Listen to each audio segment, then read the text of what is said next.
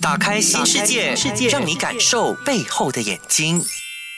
欢迎收听 U 内容，打开新世界。我是视觉神经发展视光师 Stanley。那今天我们要探讨的是散光眼是如何医治的呢？那我们先要了解是散光眼是怎么一回事。先我们普遍认为的散光眼，很多时候吼是因为我们本身眼角膜所造成的，或者是我们的眼睛里面的水晶体所造成的。那如果眼角膜所造成的散光的话是怎么一回事呢？那因为是眼角膜本身，我们是说那个圆形跟椭圆形。如果比较正常的眼球来说是属于圆形的，椭圆形的意思是它稍微比较尖，或者是比一般上它的球面的表面上哦比较凹凸，所以会造成散光。比较经常会问到的就是，诶，到底散光是不是天生的？那很多时候我们要看天生的散光一些。可能会来自可能是一两百度啊，或者是后天所造成的。怎么说是后天所造成呢？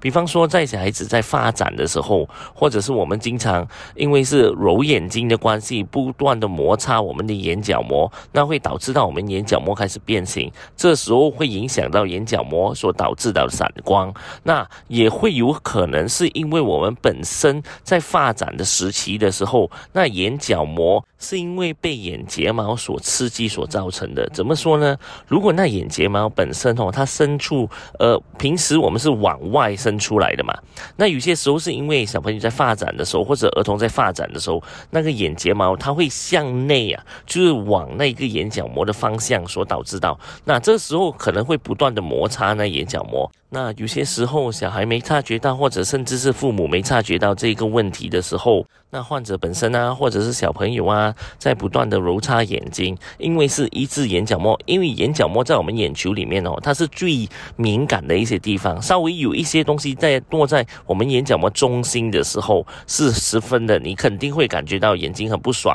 或者很不舒服。那这时候眼睛我们是不断的揉擦它，而导致到有眼角膜上的一些散光。那当然我们也不排除是因为有一些时候是因为眼睛敏感所导致到。就比方说有一些呃小朋友或者是患者本身有散。的问题，或者是鼻子敏感，那因为一些灰尘啊掉落到鼻子当中啊，或者是感觉到眼睛在鼻子当中，因为眼睛跟鼻子哦，我们是有一个管道的，所以有些时候呢，鼻子吸上去的时候也会影响到。会影响到眼睛敏感，然后有时候眼睛的话揉擦的时候也会影响到，你会感觉到哎鼻子有些时候流鼻水啊之类这样子都会有关系到。所以这一类的散光的话，我们俗称为眼角膜所导致到的散光。那很多时候我们要怎么分辨到你自己本身怎么会知道自己会有呃眼角膜的散光啊，还是水晶体的散光？这样我们要经过一系列的测验，再加上有一些机器，你可能不是在主流呃眼镜店啊。或者眼科，所以看到了。我们要看到那台机器，基本上来说，它是一个好像地球表的一个平面图。就扫描了你整个的眼角膜过后，我们就可以看到哪一个表面上它是凹凸不平的。比方说，是不是中间呃，你稍微你的眼角膜会比较凸出来啊，还是旁边？那这时候我们就完完全全可以知道了，到底这散光的关系是不是因为是眼角膜所造成的？那如果是眼角膜所造成的散光的时候，我会发觉到很多时候我们检验出来的那个度数，比方说你是一个呃四百度的散光，那这时候你未必在配上戴眼镜的时候，吼，你需要配戴四百度的散光，因为基本上你会发觉到，其实有戴眼镜跟没戴眼镜，可能在我们。平常比较主流上来看的话，就是看那个视力表作为标准嘛。就比方说，可以看到最后一排，如果没戴眼镜的话，没戴高散光的眼镜，可能看到最后的第二排。那如果是放上去眼镜的话，那四百度的话，你看到只是那进步那一两行的话，基本上没有必要呃戴这么高的度数。很多时候可能我们戴个一百度啊、两百度就 OK 了。怎么说呢？那就要看你本身那眼科视光师或者是视觉神经发展视光师。他本身的那个 education background，还有他训练的那个 background，他下的处方是来自于什么原因啊之类这样子。那当然，如果站在一个视觉神经发展视光师的角度来看的话，很多时候我们要的是，我们眼镜尽量不要去依赖，我们是要帮助到他可以看到，或者是他的 visual performance，就他整个整体的视觉表现 OK，没有影响到他本身日常生活当中。那我们也是要保持的，尽量不要配很高的度数，因为很多时候哦，你会发觉到，就算低的度数的好，它已经很能够足够在生活表面上啊，或者是。经常啊，已经可以看得见了。那很多时候我们就不需要真的是不断的去增加那一个度数，因为我们分别的就是 A 高度数、低度数。低度数能够做到高度数的东西的时候，就是患者能够看到清楚，没有影响到他视觉表现的话，那基本上来说，我们不需要配到很下到很高的度数的处方啊。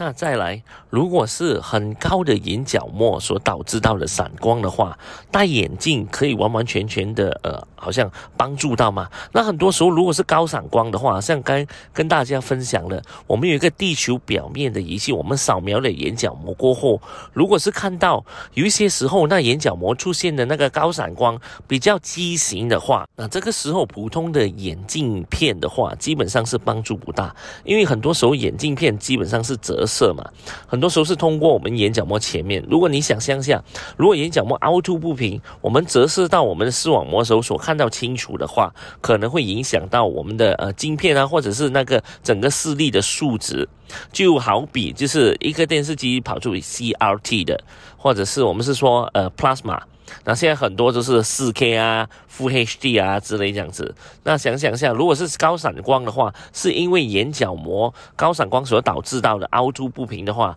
看到得到整个的视力数值就不一样了。那我们这时候可能要运用到的可能是隐形眼镜。那这这一类的隐形眼镜呢，是刻字化，就不是一般上哦，你在主流眼镜店啊，或者是上网啊。可以普遍买得到的，那这些的话就比较克制化，是因为眼角膜所导致到的高闪光。那这个时候，隐形眼镜怎么会发挥到这一个作用呢？就好比我们刚才跟大家分享了，如果你的眼球哦，好像一个橄榄球这样，比较一个尖出来一个形状，那这时候我透过一个隐形眼镜覆盖着它，我们隐形眼镜很多时候覆盖着它的时候哦，我们会用泪水来表面上涂表它，就好像啊我们在铺路嘛，对不对？马路上不是凹凸不平啊，有些时候有凹进去，有凸出来的。那这时候我们如果是拿一个呃隐形眼镜的话，盖上去，然后用泪水铺成了它那些凹凸不平的地方，那这时候如果是光线折射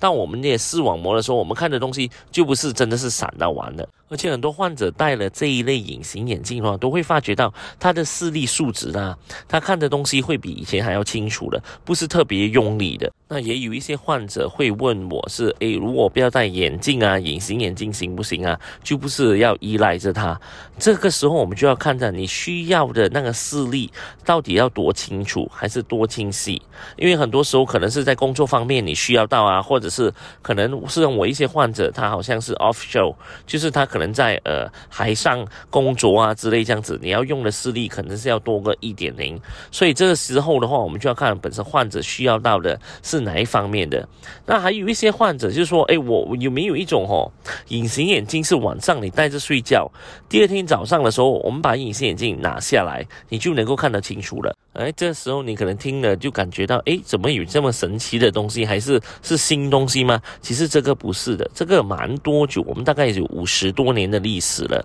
那很多时候一些患者他不喜不喜欢是经常戴着佩戴高闪光的眼镜啊，或者隐形眼镜的话，他们会利用这个方法。当然这一类的方法的话是需要。真的是很克制化，因为这一类的隐形眼镜，我们的配置的时候，我们需要用到泪水哦，帮我们压制下去，就是好像你在睡觉的时候哦，大概是到六到八个小时，这整个 process，你是要闭上眼睛的时候，我们用泪水压制，这种的话，就好像我们去做了一些呃矫正啊，镭射矫正的一些动作，可是。它还是会复原的，是因为什么？因为通过了一个十二个小时到十五个小时过后，我们的眼角膜会慢慢爆回去。因为我们是用泪水是压制眼角膜变形嘛，而不是真的是用手术来导致到眼角膜变形。所以它跟 laser 啊或者是矫正的话是有一定的分别。因为如果是镭射的话，矫正的话，很多时候是 irreversible，就是没有办法复原那之前一样。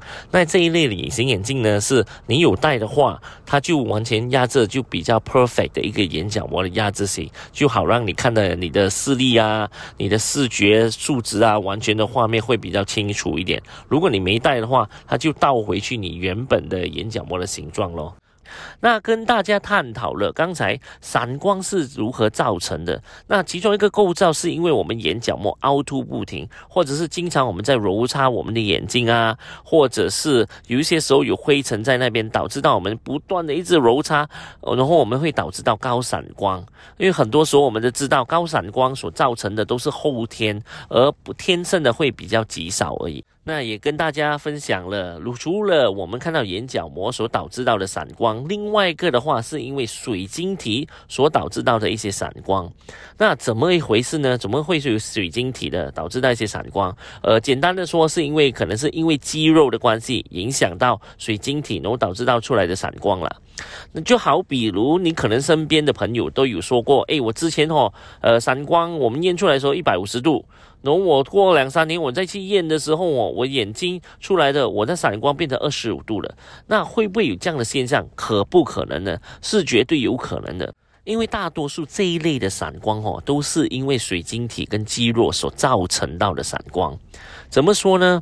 我们可以说，诶，因为水晶体造成的散光，其实我们在望远的时候跟望近的时候，可能是因为水晶体跟肌肉的关系，影响到我们的散光跟我们的眼角度不一样，都有可能的。那我们从另外一个方面所看到的，就是当我们望远的时候，其实我们眼珠那个位置是直视的。当我们望镜的时候，我们位置是两只眼睛要望着同一个点，才能够看到清楚，而且看到一个影像。所以，我们从远距离切换到近距离的时候，其实我们用的眼睛的力度也不一样。怎么说呢？当我们望远的时候，我们两只眼睛是属于一个比较轻松的情况下；当我们望近的时候，我们基本上来说，眼睛跟肌肉因为会来的会比较吃力一点。那我们在这边跟大家做一个示范，就是我们现在看你哪一个手指出来了，你本身的手指。那我们现在看一下，你可以能不能够看到自己的指纹？那能不能够看到指纹的当中，你会不会从模糊，从慢慢看到指纹的时候，从模糊慢慢变得清楚呢？那如果看到变得清楚的时候，这个时候我们就试着一直望住那指纹，大概一个三秒钟。那三秒钟过，然后我们现在这个时候再望远。那望远距离的时候，你的指、你的手指不要拿掉哦，你的手指在你的眼睛前面就好。那这时候你会望远的时候，是望远的事物是清楚啊，还是你的手指的指纹还清楚呢？那你会发觉到，很多时候你在望远的时候，其实你不能够看到你手指的指纹的。那现在我们在望近距离的时候，你再看一下，切换到看一下你眼睛本身那个近距离，你手指的指纹能不能够清楚，还是你是需要用到模糊一阵子，然后再变得清楚呢？那如果模糊过后，你会慢慢变得清楚的话，这代表你本身你会体验到了一个聚焦的一个功能，就好像我们在相机的时候，它会 auto focus。那当你在望住手指的时候，你会发觉到你远处的其实是模糊的，这是怎么一回事呢？就是代表跟你说了，当我们望远的时候是一个度数，我们在望近的时候就是一个度数，我们用利用的那个度数会不一样的。所以的讲回去，散光的话，就可能是因为我们肌肉比较紧绷的关系，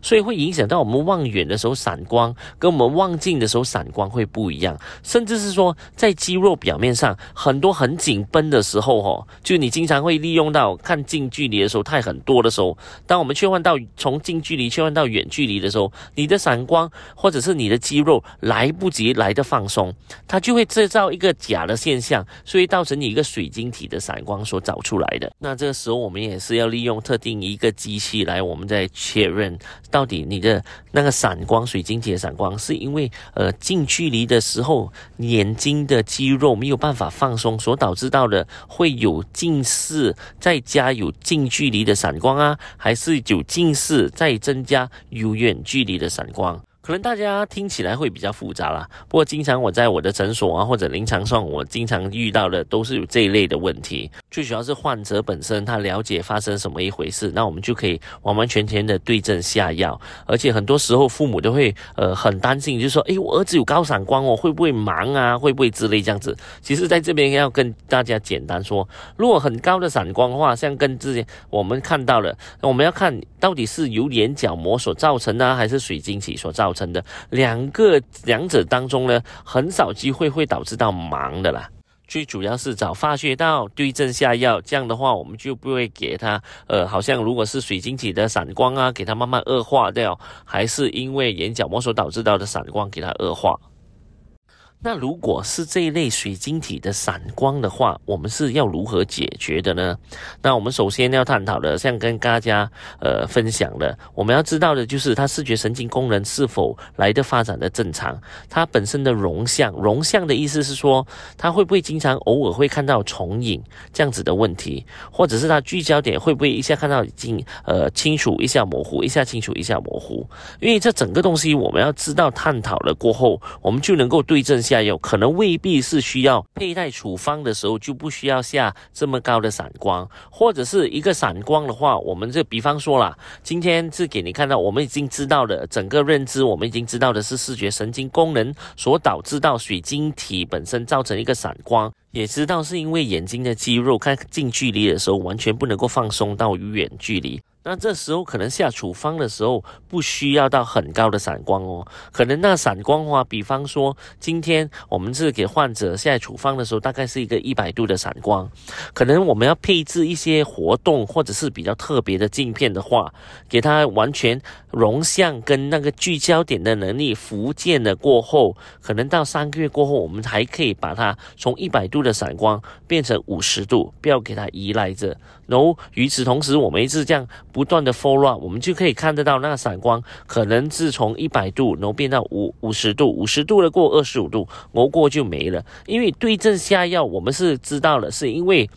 眼睛的肌肉看近距离的时候，影响到它那个 muscle 整个水晶体的闪光而跑出来的。那比较普遍的，我们会做的东西就是可能望近距离跟望远距离的度数跟处方稍微的有点不一样。可能你望远距离的时候你是需要一个一百度的散光，可是望近距离的时候几乎是不需要的。只要我把你眼球的眼睛的那个肌肉放松的时候，基本上来说已经解决了散光这一类的问题。那我就不需要很特别的要给你另外一个处方的散光给你看近距离的。那在这边我要分享的其中一个案例就是。我找到了我其中一个患者，他有这样的问题。他的其中一个症状就是说，他每一次望近距离的时候，或者在阅读的时候，或者是在看 paperwork 的时候，都经常是头痛。然后他头痛的时候，当他望远距离的时候，他感觉到那个光很刺眼、很闪，他就觉得是闪光。像刚之前刚刚大家分享了，看到光闪未必是闪光哦，可能是因为肌肉发展的关系，或者是肌肉完全没有得到放松所影响。到了一个假象的一个闪光，所以最主要是对症下药嘛。那患者我们佩戴了一个比较简单，而且是没有没有这么复杂的了，因为它远距离的度数跟近距离的度数稍微不一样。我们下了一个处方，而且给他戴一个镜片，把他两只眼睛也一起合作过后的话，他就少极少的发现到自己还有头痛的现象，还有在看望远的时候，基本上也没有所谓之前这样散掉。再来的是比较 common 的，就是可能你身边的人朋友也会有，就是说，哎，我本身是有一点闪光，可是我日常生活中我不需要戴。我就是开车的时候我才戴而已，或者是开车在晚上戴的时候也是可以。那这时候也是这么听的话，就可能知道，诶，类似这一类的话，都是可能是水晶体的闪光所导致到的。可能这些患者，我们在近距离已经帮他解决了问题过后，可能晚上开车的时候也未必需要再戴这一类的闪光的镜片。再来，我经常会被询问到，就是诶，这些闪光能不能够遇到一啊？能不能够有这样子可以做一些治疗，而导致到没有闪光啊？确实，如果是水晶体肌肉所导致到的闪光的话，我们会有一系列的视觉神经训练，帮助到患者，帮他减低或者是依赖着，不要依赖着他的高闪光的一些镜片。因为这一类的镜片的话，我们都知道跟大家分享了原理是在于它本身的肌肉不能够完完全的放松过后所导致到的一些闪光。那我把它肌肉慢慢的训练回来，给它比较 flexible，这样在近距离的时候跟望远距离的时候切换。这两个功能的同时间，它的聚焦能力很好，它容像能力很好，把这些视觉神经功能都搞好了过后，这些患者基本上来说都不需要再靠高闪光或者是闪光的眼镜在网上开车了。简短来说，这一类的闪光的话，是能够透过视觉神经功能的治疗，所完完全全把它撇除掉这一类的闪光哦。那跟大家探讨了眼角膜所导致到的闪光，水晶体所导致到的闪光，那还有哪一种闪光，其实我们能够医治的呢？还是只能够佩戴一些眼镜才能够帮助到？那不晓得你呢？呃，有没有发现到，或者是身边的朋友，经常性在我这一个诊所，我们所看到的，有一些是因为操劳过度，或者是他一向来哦，都对光有敏感度。就是对光度啊，就感觉到自己感觉到闪。那其实这一类是一边普罗大众经常性会混淆的，会 confuse 的东西。就是你怕光是畏光，而不是真正是因为闪光关系而导致到你畏光。那这个时候我们就要看一下它本身它构造有没有上的健康的问题。那怎么说呢？这构造很多时候我们可能是要看到瞳孔。那瞳孔是什么东西呢？就是你试着，如果我们这在这边做一个 example 啦。你拿一个 LED 灯照一下自己的眼睛，你会发觉到，如果你照着眼睛，你对着镜子的时候，你会发觉到我们眼球那边有一个黑色的哦，从比较一正当是俗称为瞳孔啦哈，从比较怕光的，因为光的关系，它要控制光进去嘛，它会从一个 size 比较大的，然后它会变小，缩小下来。那在缩小下来的同时，那我们就要观察到底它会不会也慢慢的变大了。这其实是关系到我们一些我们的交感跟副交感。就是 autonomic nervous system 整个系统的关系，我们的神经系统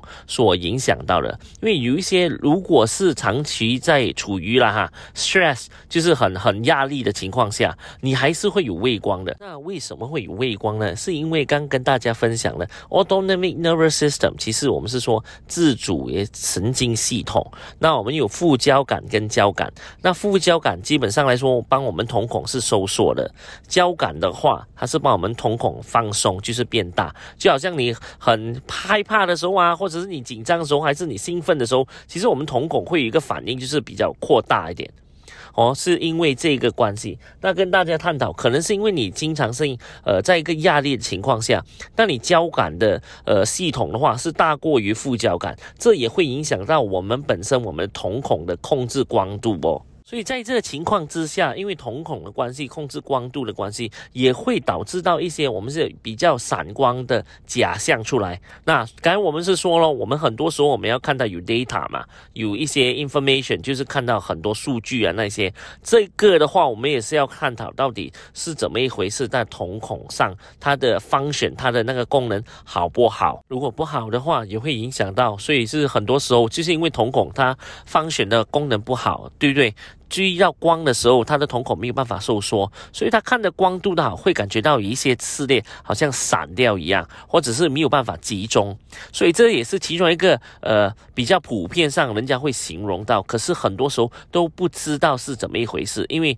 去主流的眼镜店啊验眼睛啊，全部都 OK，没有感觉到很特别的闪光。那怕那闪光只有二十五度，可是你那个畏光的程度，怕光那个程度是高达了八十八线、五十八线，就稍微。一点灯给你，对不对？你会感觉到哇，很刺眼。这个是可能是瞳孔上的功能出现的一些问题，就是交感跟副交感那个神经线哦，不能够一起 balance 嘛，所以就影响到这一类的事情发生。再来哈，呃，如果是完完全全没办法控制好的话，也会影响到聚焦能力、聚焦点。就是你在望近距离的时候跟望远距离的时候，再加上你视觉神经功能那个，我们是说它本身那个瞳孔的方选不能够完完全全配合好的时候，你看的东西不只是东西散，而且这模糊，而且你也没有办法集中。所谓没有办法集中的意思是说，当你在工作的时候啊，在看东西的时候，你一直在重读着。或或者是在你阅读一篇文章的时候，完完全全完全理解能力也没有；或者在工作的时候，有时候工作到一半，突然间会停止，在这个时候可能不知道自己在做些什么东西，或者是发呆，那这一个的话都会影响到啊。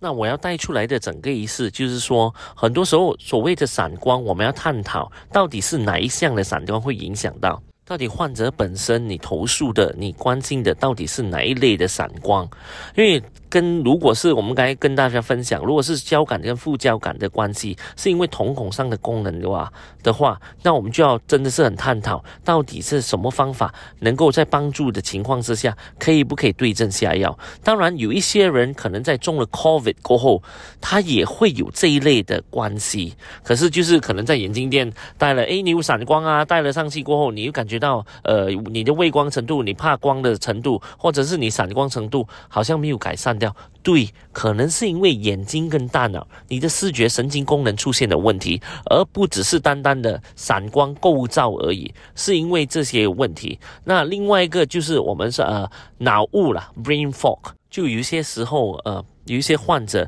中了 COVID 过后，有这一类方面的症状，也会导致到他感觉到自己有闪光。甚至是说，很多时候可能去 shopping mall 啊，去商场上哦，你看了很多，因为灯光太多、物品太多的时候，超级市场，你基本上不喜欢去那一些地方，或者是人多的地方，在走动的时候你不喜欢去。这个时候，他们也会感觉到，诶，是因为光度的关系，或者是人群在走动的时候影响到。那基本上，这可能是因为视觉神经。大脑还有你的视觉神经分析系统出现的问题，而不只是单单的闪光而已。那当然，在这一些症状的话，可能会发生一些患者，这经常性我在我诊所看到的是中了风过后的患者啊，脑伤过后的患者啊，或者是脑震荡的患者，甚至是像刚跟大家分享了，一经常性有中了 COVID 过后，他们会经常性会遇到这一类的问题哦。我有一个患者跟我分享他的，他形容他的闪光呢，就好像一个 starburst，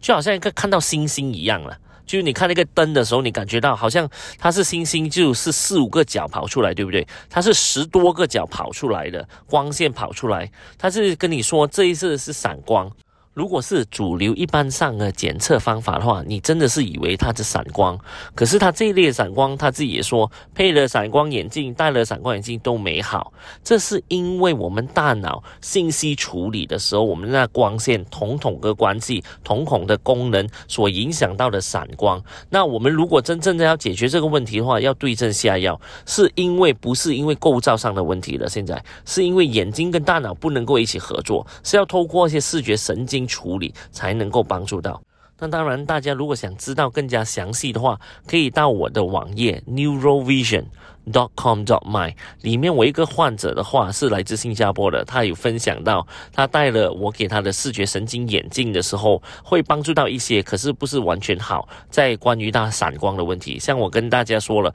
他要透过一些视觉神经训练的配合，再加上我给他戴的不是散光眼镜哦，是视觉神经治疗。的眼镜片哦，要眼睛跟大脑一起合作，两只眼睛如何一起合作？它的聚焦点的功能，还有它副交感跟交感的功能，怎样如何 balance 才能够帮助到它？所以我们在探讨闪光的时候，不是看到东西闪就是了哈。我们要经过很多，我们要拿到患者本身他的眼睛的数据，他的视觉神经功能的数据，我们才可以一一分析，才能够对症下药。要不然的话，很多时候他们会一认为自己，哎，我就是戴一个闪光眼镜就好了。有一些是戴了闪光眼镜过后，眼睛是越来越痛、刺痛，尤其是看近距离的时候。因为这个时候我们要看探讨的就是我们在望远的时候跟望近的时候，那个度数，像跟大家。Demo 了过后是不一样的，因为闪光也是一样。那我们要知道闪光是从何来，患者闪光的意思是不是普遍在想着的是是构造的闪光，